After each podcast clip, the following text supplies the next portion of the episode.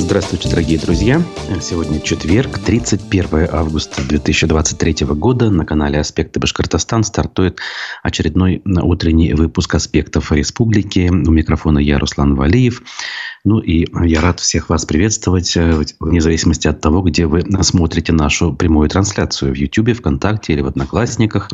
В любом случае, э, присоединяйтесь самым активным образом Присылайте свои комментарии, оставляйте реплики, ну и ставьте пальцы вверх, то есть лайки. Э, это ничего не стоит, а зато для нас очень важная моральная и не только поддержка. Благодаря вашим реакциям э, большее количество зрителей смотрит э, наш эфир. Сервис для добровольных пожертвований Boosty все так же на своем месте. Ссылка в описании э, к трансляциям найдется в любом случае. Совершенно любая сумма, даже самая символическая, опять-таки для нас является очень важным, неоспоримым подспорьем.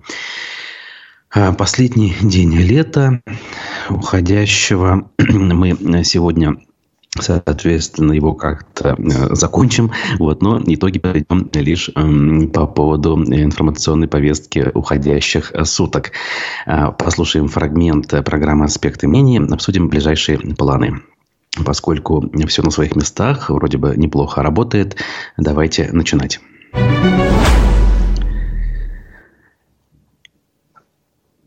Начну я с новости, которая поступила э, вчера вечером э, и была подхвачена многими э, СМИ, в том числе федеральными. Но, опять же, я всегда говорю в таких случаях не про все совершенно СМИ, а лишь про те, кто старается быть независимыми в подаче информации.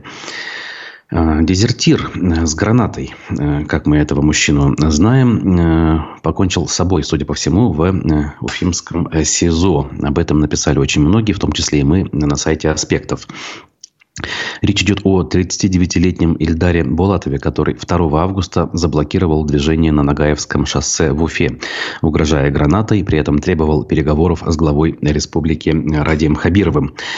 Хабиров приехал на место и после встречи Мужчина отдал гранату силовикам и сдался им. Позже глава республики лично поручил предоставить защитника обвиняемому э, в дезертирстве бойцу. Тогда сообщалось, что уголовное дело на него завели за то, что он опоздал в часть на три дня. Э, эту историю мы подробно обсуждали. Мы говорили о том, какие есть свидетельства по поводу его поведения, в том числе накануне его видели в следственном отделе Следственного управления по Башкортостану. Адвокат Роман Петров сообщал, что вел он себя ну, не очень спокойно, так это назовем. И вот, э, судя по тому, что мы узнали, к сожалению, э, он жизнь покончил самоубийством. И хотелось бы, конечно, понять, а, что побудило его к этому поступку, оставил ли он какие-то записки или, может быть, что-то передал э, адвокатам, родственникам или сокамерникам. В любом случае, судя по тому, какое он решение принял, э, в, скажем так, перспективы, в благодушные перспективы собственной судьбы он не очень-то и верил. Вот так вот. Э, ситуация, в которой мы все оказались, военные действия приводят в том числе э, к смертям, которые напрямую с боевыми действиями не связаны. В общем-то, опять же, повод задуматься для тех, кто еще э, каким-то образом сомневается в том, нужно ли было это делать. Марат Хомхас пишет нам «Здравствуйте и вам хорошего дня желаю». Ну, а я дальше двигаюсь по информационной повестке. Давайте посмотрим, что у нас еще на сайтах вышло. Выборы Лето заканчивается. В начале сентября у нас традиционный э, единый день голосования. В этом году он приходится на 10 число. Э, так или иначе, эту тему мы затрагиваем. И хотелось бы немножечко подробный обзор э, на сайте Правда ПФО обсудить вместе с вами. Курултай Башкортостана после выборов омолодится за счет коммунистов и усилится за счет борцов. Это заголовок издания. Здесь в подробностях разбирается, а кто же все-таки в этом году собирается у нас оказаться депутатом Госсобрания. Как и в прошлый раз, э, в прошлый раз было в 2018 году, 110 депутатов Курултая будут избраны по смешанной системе. Половину э, изберут по партийным спискам, вторую половину по одномандатным округам. Э, у нас есть пять парламентских партий, которые баллотируются. Единая Россия, КПРФ, ЛДПР, Справедливая Россия и Новые люди. Сейчас у нас 78 депутатов от «Единой России», 15 от КПРФ, 8 от «Справедливой», 7 ЛДПР и а, один человек представляет партию «Зеленых», небезызвестная Руфина Шагапова. Сразу скажу, что она и на новые выборы идет, также представляя э, по одномандатному округу партию «Зеленых». При этом издание «Правда ПФО» отмечает, что против нее выставлен символический кандидат от «Единой России», э, местная воспитательница, если я правильно помню.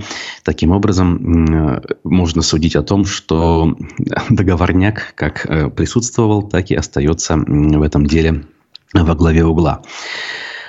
А, значит, в первой тройке «Единой России» Ради Хабиров. Мы понимаем, что в депутаты не пойдет, но как паровозом э, значится. На втором месте олимпийская чемпионка по фехтованию Аделина Загидулина. Как-то была у нас в гостях на Ихе. А также кавалер Ордена Мужества Артур Галеев, потерявший руку в ходе военных действий в Украине.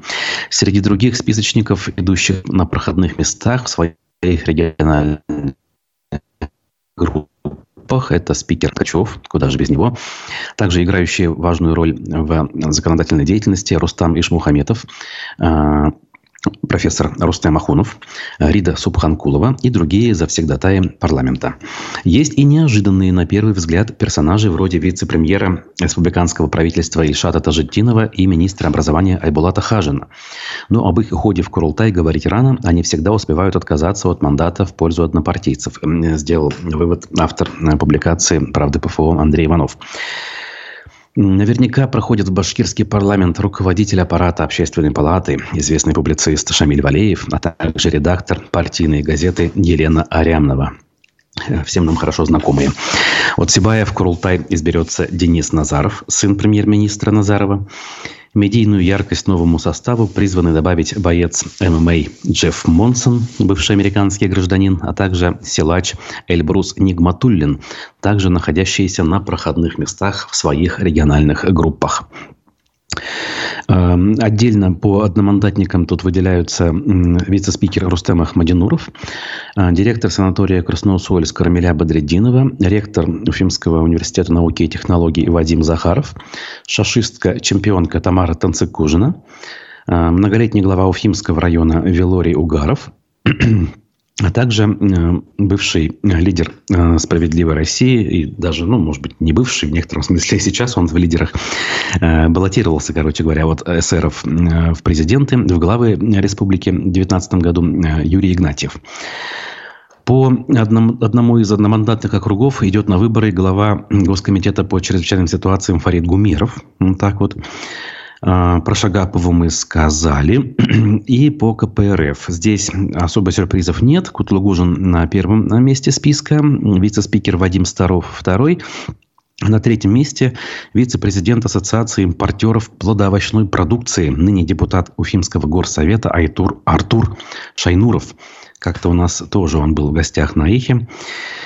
А, и обсуждали мы с ним ситуацию в соответственно, Уфимском парламенте. Среди остальных участников предвыборного списка партии э, КПРФ имеет смысл выделить Тимура Кутлугужина, 88 -го года рождения, который работает в компании «Уфанет».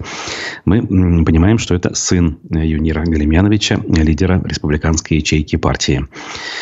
Ну, по ЛДПР тут есть кое-какой расклад. По новым людям Э, список возглавляет некий Амир Хамитов, депутат ныне. Дальше идет помощник Руслан Давлетов. Третьим в списке идет э, глава Совета по правам человека Зульфия Гайсина. Почему-то она здесь указана ответственным секретарем. Э, таковой она была в прошлом составе СПЧ. Сейчас она уже, уже не первый год, надо сказать, не председатель данного совета. А, поэтому, друзья, если вдруг интересно, тут еще есть расклады по отдельным взятым историям, а, вроде как и Ильдар Исангулов тут приводится как одномандатник, карикатурист Камиль Бузакаев. О нем мы тоже говорили. В общем, подробности предстоящих выборов, если интересно, найдете на страницах «Правды ПФО». Ну, я лишь добавлю, что по поводу предстоящих выборов, ну, какая-никакая дискуссия хотя бы присутствует среди э, ну, скажем, оппозиционно настроенных деятелей, которые зачастую сейчас и не в России находятся, а некоторые в местах заключения. Э, тот же Навальный, осужденный уже на длительные сроки, призывает довольно неожиданно для многих наблюдателей э, процесса все-таки идти на выборы и голосовать за кого угодно, кроме «Единой России». Другие, другой, другая часть политического спектра его за это критикует. Дескать, э, голосовать все равно не за кого, поэтому зачем вы призываете голосовать, в принципе, за филиалы «Единой России», которые, например, в Госдуме сейчас также в едином порыве голосуют за все те ужасы, которые государство творит. В этом смысле правы и те, и другие. Выбор делать вам. Я бы, наверное, все-таки э, рекомендовал идти. В этом смысле я должен быть последовательным. Всегда призывал это делать. А, но идти не абы куда, а закрепляться за теми участками, где все-таки присутствует хоть какое-то независимое наблюдение – это узнать довольно э, ну, не, несложно. Если вы все-таки в политической повестке пользуетесь социальными сетями, таких участков в той же Уфе наберется, ну, как минимум, несколько. А, опять же, гарантировать за счет наблюдателей честность и прозрачность результата не приходится, но шансы растут. Я скажу даже тогда, когда э, в членах комиссии избирательной есть независимые люди, бывает им не просто отстоять нормальный результат. Э, я сам это проходил, например, на выборах главы республики в 2019 году, когда на секунду замешкавшись, я пропустил серьезный вброс бюллетеней, о чем в свое время подробно рассказывал. И лишь на последующих голосованиях, э, на референдуме так называемом э, по Конституции, на выборах в Думу 2021 года, когда в помощниках у меня было там чуть ли не десяток активистов, э, представляющих ныне уже, опять же, признанное нежелательное движение «Голос». Наблюдатели были от кандидатов. Вот тогда нам вновь удалось цифры отстоять. Я лишь напомню, что, например, на конституционном референдуме 2020 года за неделю голосования э, в нем приняли участие всего лишь 60% э, от всех избирателей. При всех стараниях никаких 80-90% явки там не было. Ну и расклад был всего 60 на 40. То есть не 90 на... не 95 на 5, как у нас по республике получилось, а 60 на 40. Выборы – это то, о чем я могу говорить очень много, поэтому все-таки давайте дальше двигаться. Эм, в РЖД подтвердили факт поджога на уфимских железнодорожных путях. Вот эти вот акты я не знаю, там, э, вандализма или диверсии, или даже, как сейчас предпочитают говорить силовики, терроризма, они э, то ли продолжаются, то ли нет, судить сложно. Как говорится, мы с вами видеть это не видим, но вот отчитываются э, о подобных э, вещах у нас регулярно, и не только у нас в республике, но и по всей стране. Оказывается, поезда аж задержали на два часа это было в ночь на 30 то есть на вчера. Э, загорелся релейный шкаф в районе Шакши. Это стало следствием вмешательства посторонних лиц в работу железнодорожного транспорта, написали в пресс-службе российских железных дорог.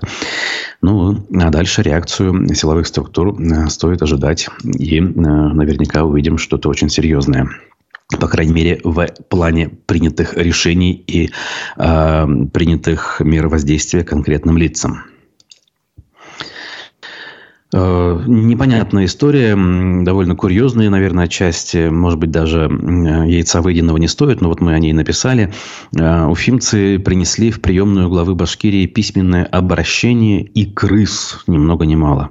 Вот подобного рода перформансы у нас э, стали в некотором смысле популярными с подачи активистов в свое время отстаивавших свой двор на улице Шадар Руставели. Они тогда выступали против строительства высотки, по поводу которой сам Ради Хабиров обещал э, Э, своим оппонентам в лице компании ПСК-6 Андрея Носкова, что они э, кишку порвут с ним бодаться. Ну, как мы видим, все в порядке, никто ничего не порвал. Судя по тому, что принято в судах и в мэрии Уфы, ситуация там продолжится. Может быть, не в, том, как, э, не в том виде, как это все изначально стартовало, но в неком виде выгодном для застройщика это все будет продолжаться. Так вот, Алла Яковлева со товарищи приносили э, то в приемную главы, то в Уфимскую мэрию те или иные атрибуты, которые должны были символизировать э, их протест. И вот жители дома номер 7 по проспекту Октября поймали крыс на чердаке, который, чердак имеется в виду, перестал быть общедомовым имуществом по решению Верховного суда. Эм, значит, в своем обращении жители попросили Хабирова поймать, посадить в клетки всех причастных к отъему общедомового имущества, чердака, ну и, конечно, помочь вернуть общедомовое имущество.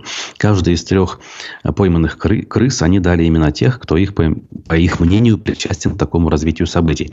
Никаких подробностей, почему Э, этот чердак был переоформлен из общедомового имущества в некое отдельное Никаких данных нет, я поэтому считаю эту историю немножко неясной, непонятной. И чьи имена присвоены этим крысам, кто стоит за всей этой историей, неясно. Такая очень местечковая история. Э, ну, опять же, на фоне, по большому счету, отсутствия реальных событий, вот э, что уж там греха таить, бывает не просто собрать информационную картину для утреннего эфира. Так вот, на фоне отсутствия э, реальной повестки, даже эти вещи кажутся иногда любопытными. Тем временем в многофункциональных центрах Уфы, ну вот здесь, наверное, важно с точки зрения того, что голова кругом идет от таких э, новостей, и волосы шевелятся от удивления и, я не знаю, даже отчаяния даже в некотором смысле. Так вот, в МФЦ возникли очереди на отказ от сбора биометрических данных – в мессенджерах и соцсетях людей пугают тем, что после 31 августа их принудительно оцифруют. То есть очередной пример массового тотального невежества, э, веры в заговор, в различные конспирологические теории, по примеру того, как люди верили в чипирование э, Биллом Гейтсом в период вакцинации от коронавируса, ну, например, да. Так вот, еще раз поясняю. Ажиотаж вызвала массовая рассылка в мессенджерах фейковых сообщений о том, что отозвать согласие на обработку персональных данных можно будет строго до 31 августа.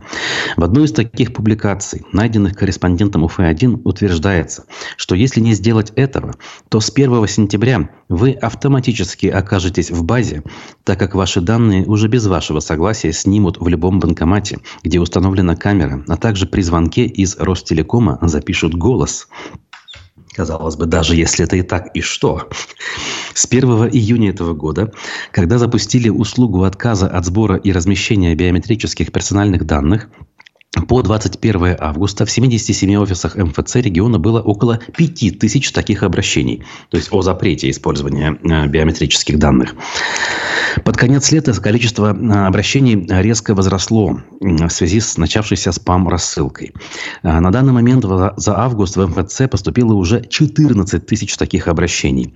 Как рассказала в беседе с представителем ЦУРа Башкирии, начальник отдела межведомственного взаимодействия МФЦ Алия Скольникова, Сокольникова, из-за наплыва обеспокоенных граждан прошедшая неделя оказалась наиболее активной для сотрудников. То есть вместо того, чтобы заниматься нормальными какими-то задачами э, текущими, которые интересуют граждан, они занимались вот этой вот бесполезной рутиной, которая была вызвана активностью населения. Население э, наше, не побоюсь этого слова, именно население в данном случае, гражданами назвать этих людей сложно. Вместо того, чтобы проявлять активность там, где от нее, э, от них эта самая активность была бы все-таки, наверное, полезной, ну, например, ходить наблюдателями на выборы, э, высказываться там по поводу каких-то важных задач общественных, общегосударственных, они идут и занимаются фигней, ну, честное слово. Э, ожидать чего-то здравого э, и, знаете, созидательного от подобного рода людей, конечно, не приходится. Э, то есть люди не сам факт наличие биометрии у банков, например, да, считают неверным. Они считают неверным, самое главное, что они не смогут запретить использовать эти самые биометрические данные. И самая вишенка на торте, они боятся того, что теперь э, эти данные э, позволят неким злоумышленникам где-то там их чипировать. Ну, друзья, ну, если вы считаете, что у нас э, в той же самой ну, в стране э, есть такие злоумышленники, нехорошие люди во главе, ну, идите на выборы и покажите свое отношение. Потрясающе. Жизнь превратится в матрицу, и Навальный – это нерешаемое уравнение в программе для архитектора, программиста жизни, рассуждает Марат Ахтямов в комментарии. Да, тут, если продолжать вот эту вот э, так называемую логическую цепочку из этой новости, то можно прийти к самым эм, немыслимым, скажем, и невоображаемым каким-то э, сюжетом. Ну, в некотором смысле даже весело, немножко отвлекает от э, реальной, печальной нашей э, объективной реальности. Итак, Дальше. Что у нас Уфа-1 пишет? Уфа-1 пишет про Уфу. Например, у нас в саду Аксакова начали строить новую арку. А, старую, пишут они, увезли на реконструкцию. Интересно, как а, разрушенную, разобранную арку, которую признали аварийной, можно увезти на реконструкцию? Отдельными кирпичами или что? Ну, так или иначе, э, мнение градозащитников э, и просто некоторых активистов тут не услышали. И вот э, новодел появится на Пушкина, где всегда была арка на входе в ныне реконструируемый сад Аксакова. Чему быть, того не миновать, как говорится. Ну вот, если вам интересно, можете тут посмотреть фотографии. Новые строительные материалы. Выглядят, в принципе, э, чем-то похоже. А, основания колонн как бы напоминают старые. Но все-таки это уже не объект культурного наследия. Это новодел, как ни крути. Итак, Дальше двигаемся и сделаем небольшую паузу. У нас вчера в гостях э, в студии «Аспектов» был многолетний бывший депутат Государственной Думы Российской Федерации Михаил Бугера. Пообщались они с Разифом Абдульдиным. И небольшой фрагмент э, давайте послушаем. А я лишь напомню перед этим, что Бугера в свое время, еще в 2003 году, был одним из, по крайней мере, формальных инициаторов э, процесса над Михаилом Ходорковским Ходорковским и нефтяной компанией ЮКОС. Я уж не уверен, что прямо он сам э, находился у истоков, но э, если загуглить, как говорится, информацию об этом найти можно, был среди тех, кто формально, публично эту историю поддерживал.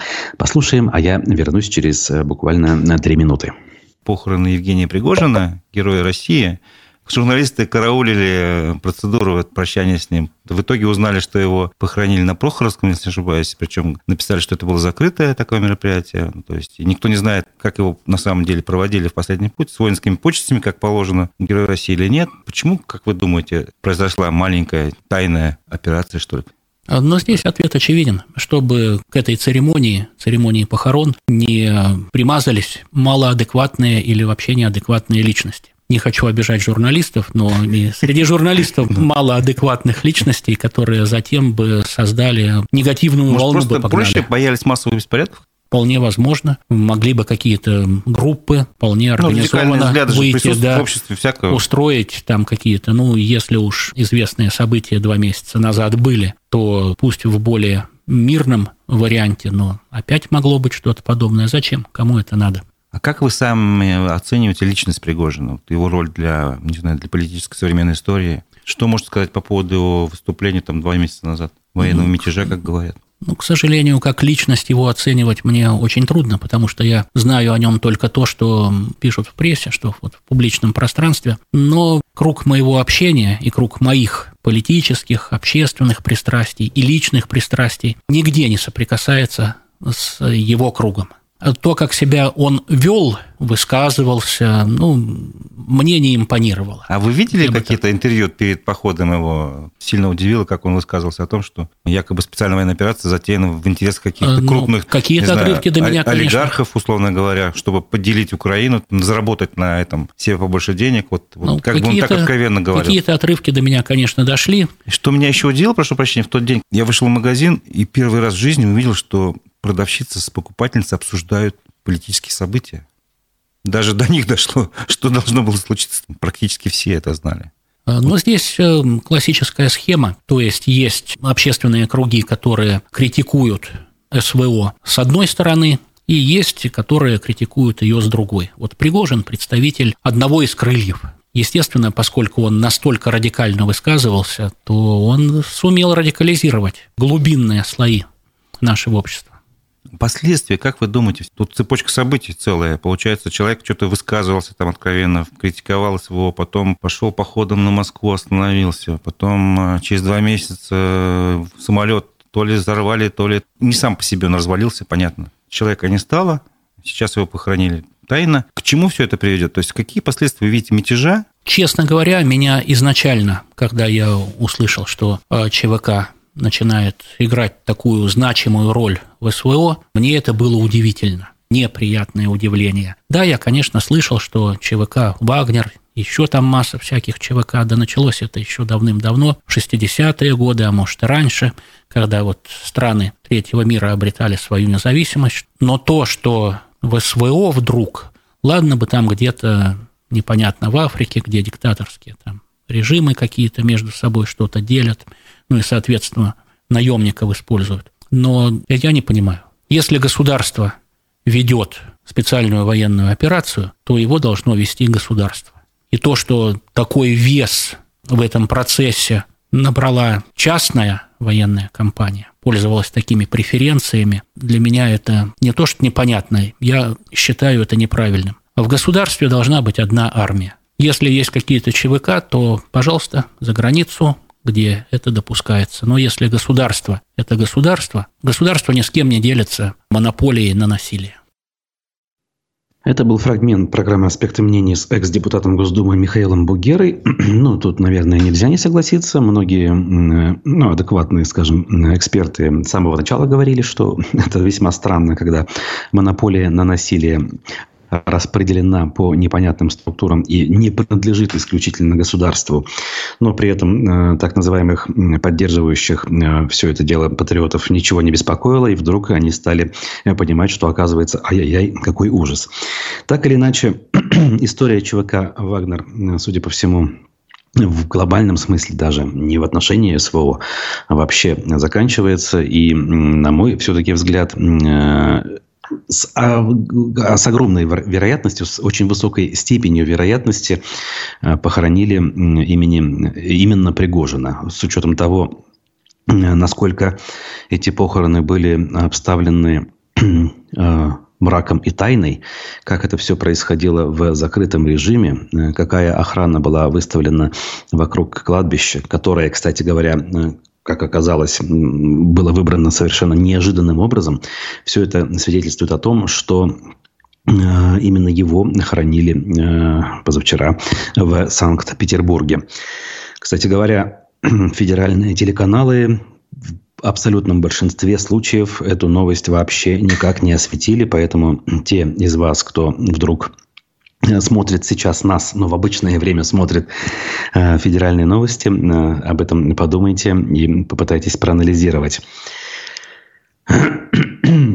Дальше двигаемся, дальше двигаемся. И я должен сказать, что сегодня у нас в аспектах мнений очередной э, популярный и востребованный вами гость, политтехнолог Андрей Потылицын.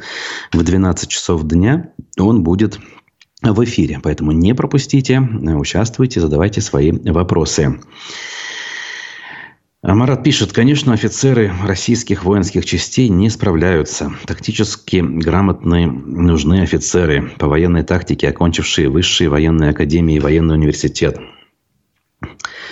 Ну, знаете, не всегда высшее образование, э, оно является гарантом того, что человек специалист. И в военном деле тоже, мне кажется. Опять же, я слышал мнение опять же, не могу гарантировать, что так оно и есть, не специалист, но есть мнение, что у нас до сих пор готовили офицеров по лекалам Великой Отечественной войны, по стратегии и тактике, которая тогда сработала. И, соответственно, сейчас это все немножко иначе выглядит, и реалии немножко другие. Поэтому нужно э, подстраиваться под них, но подстраиваться возможно лишь э, опытным путем. А то, что преподавалось за последние 70 лет, оно было, наверное, хорошо, полезно и востребовано в той самой войне, но сейчас уже работает не столь эффективно. Опять же, это мнение довольно распространенное, я его лишь транслирую, не могу сказать, что оно истинно верное. Компания Башни, Башмедь, э, входящая в крупную структуру УГМК. Судя по всему, рекламный материал размещает в Медиакор сети. Традиционно здесь не подписано, что э, материал подан на правах рекламы, но его э, смысл именно такой. В интересах населения, как Башмедь организовала строительство нового рудника – и здесь дифирамбы поются, значит, в медиакор сети. Сколько денег за последние годы Башметь вложила, чтобы все было хорошо. А ситуация вокруг села Подольск Хайбуринского района, я напомню, она уже бурлит. Людей там пытаются расселить, не все с этим согласны. И, в принципе, не все согласны с тем, чтобы э, экологии вред причинялся. Я эту э, статью обозревать особо не буду. Опять же, подчеркиваю, она э, напоминает рекламную. Но лишь скажу, что буквально в последние дни в екатеринбургских э, СМИ независимых много новостей о том, что в зоне работы э, Уральской горно-металлургической компании, как раз-таки головной компании этого холдинга, которая, кстати говоря, и Сибайским карьером владеет, большие экологические проблемы. То есть эм, реки позеленели, животный мир э, страдает, не только рыба, но и на всей прилегающей территории гибнут звери, и это довольно большие площади занимает. При этом никакой реакции со стороны металлургов и со стороны э, региональных властей Свердловской области нет. То есть, э, что бы ни говорили, когда речь идет о серьезной добыче полезных ископаемых, э, причем добыче, связанной с ну, реальной переработкой большого количества руды, с, связанной с извлечением из недр земли большого количества химических элементов, э, в любом случае экологическое влияние неизбежно, причем негативное, причем иногда выходящее из-под контроля. Поэтому я бы не был столь оптимистичным на месте тех, кто на слово все-таки верит этим самым промышленникам. Понятно, что у нас есть активная часть граждан, которые не верят, но есть и другие. Поэтому, соответственно, я и призываю к внимательности. Власти определили количество магазинов, необходимых жителям. Вот опять же, делать было нечего как говорится, и решили посчитать. Э, РБК приводит соответствующие данные. Тут, кстати, странно написано, возможно, ошибка. Согласно документу, в Башкирии на 10 тысяч человек должны приходиться минимум 11 845 стационарных торговых объектов. Но, наверное, не так. Не на 10 тысяч, а на миллион, может быть. Потому что иначе получается, что на одного человека больше, чем один магазин приходится. Ну так, эм, по населенным пунктам есть разбивка. В Уфе их должно быть 3400 416, а, например, в Агиделе 41, а, в районах типа Уфимского 329, а, меньше всего в Ермекеевском и Зелаирском районах по 43. Вообще, какое, извините меня, дело у руководства, у исполнительной власти до количества магазинов? Это все-таки э, прерогатива бизнеса пока еще все-таки данную область вроде как национализировать еще не пытаются, пока не добрались руки. Всякое может быть, но это же отдано на откуп предпринимателей, благодаря чему как раз э, в этой сфере у нас относительно все в порядке. Даже последний год, полтора, несмотря на санкции и так далее. Ну, в общем, надо же осваивать бюджетные деньги и зарплаты платить, наверное, поэтому. И вот еще одна непонятная, бесполезная инициатива РБК, а также они и пишут, что в республике в силу вступят правила отдыха на особо охраняемых территориях. Значит, э, в этих правилах говорится, что значит, надо сохранять уникальные и типичные природные комплексы – минимизировать негативное воздействие на окружающую среду, соблюдать установленный предельно допустимую рекреационную емкость, то есть не пускать лишних людей, например, если речь идет про особо охраняемую природную территорию, туризм осуществлять на специально оборудованных для этого местах и маршрутах такие очевидные вещи, да, как 2.4, но их почему-то прописали. И самое главное, я тут не вижу никаких э, инструментов, которые позволили бы это все реализовать. Опять же, очередной закон, чтобы было, чтобы в столе лежал, а его разработчики получили э, послужной список галочки, что, дескать, вот мы молодцы, постарались. А, аргументы и факты нам сообщают, и не только они, что глава республики выделил под высотную застройку в центре Уфы землю без торгов. Речь об очередном компенсационном участке, выданном группе компании «Третий трест». Значит, высотный дом можно построить на участке около Карла Маркса 63 дробь 1, то есть неподалеку от Дома профсоюзов, в самом центре. Значит, э, компания должна завершить строительство за это. То есть, за что участок дается компенсационный? За то, что компания-застройщик решает проблему обманутых дольщиков в других местах. Значит, эм, жилье, которое э, компания должна бесплатно выделить муниципалитету, должны также передать детям-сиротам и детям, оставшимся без попечения родителей.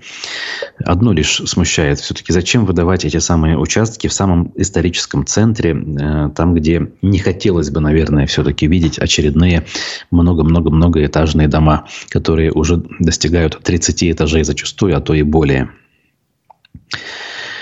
Ну, а дорожники Башкирии отремонтировали э, улицу раньше срока. Но это случилось не в Башкортостане, где бы мы с вами очень хотели, а в так называемой Луганской Народной Республике. И об этом с гордостью рапортует Башинформ.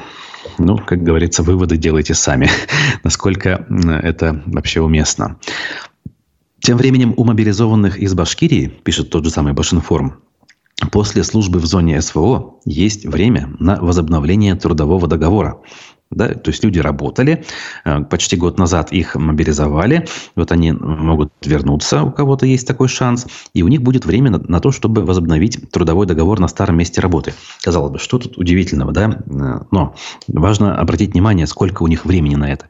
После возвращения у них есть всего три дня на возобновление трудового договора. Опять же, об этом почему-то с гордостью, судя по всему, пишет Башенфорум. А, значит, об этом э, разъяснили изданию в э, отделении социального фонда России по Башкортостану.